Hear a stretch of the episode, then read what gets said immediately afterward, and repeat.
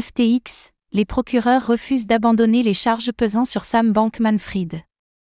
Sam Bankman-Fried, le fondateur de FTX, fait face à des accusations de manipulation financière et de versement de pots de vin. Ses avocats ont tenté de faire invalider certaines accusations, mais les procureurs affirment que leur demande est infondée. Pour autant, SBF continue de vivre dans la maison de chez ses parents en Californie dans l'attente de son procès prévu pour le mois d'octobre prochain.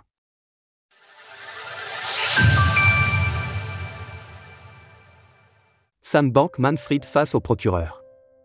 Au début de ce mois de mai, les avocats de Sam Bankman-Fried avaient défendu leurs clients en arguant que 4 des 13 chefs d'accusation dont il était la cible étaient irrecevables par manque de preuves et de soucis de juridiction.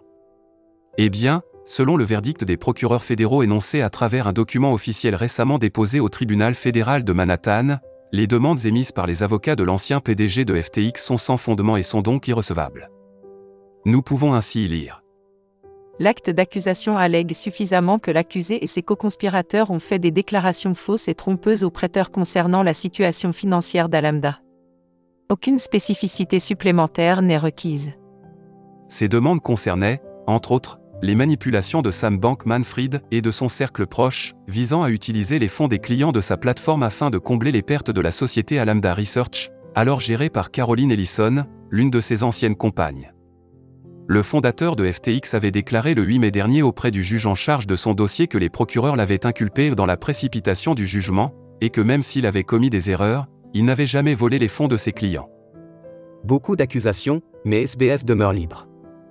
À l'heure où nous écrivons ces lignes, Sam Bankman-Fried vit toujours dans la luxueuse demeure de ses parents à Palo Alto, en Californie, alors que les preuves démontrant au mieux son incompétence ou au pire sa malhonnêteté continuent de pleuvoir alors même que ses avocats tentent d'obtenir gain de cause en clamant que certaines accusations à son encontre sont infondées, nous apprenions récemment que l'ex-PDG de FTX et ses anciens lieutenants ont sciemment gaspillé 220 millions de dollars de leurs clients, quelques mois avant l'effondrement de l'exchange.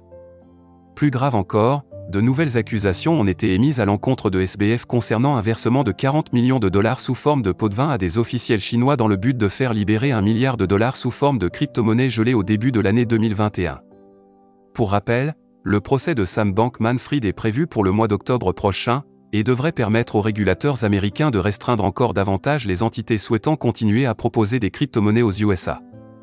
À ce titre, au mois de février dernier, Jesse Powell, l'ancien PDG de l'exchange de crypto-monnaies Kraken, accusait la Security and Exchange Commission, SEC, de laisser les mauvais acteurs de l'écosystème se développer jusqu'au point de non-retour afin de punir l'ensemble des sociétés du milieu.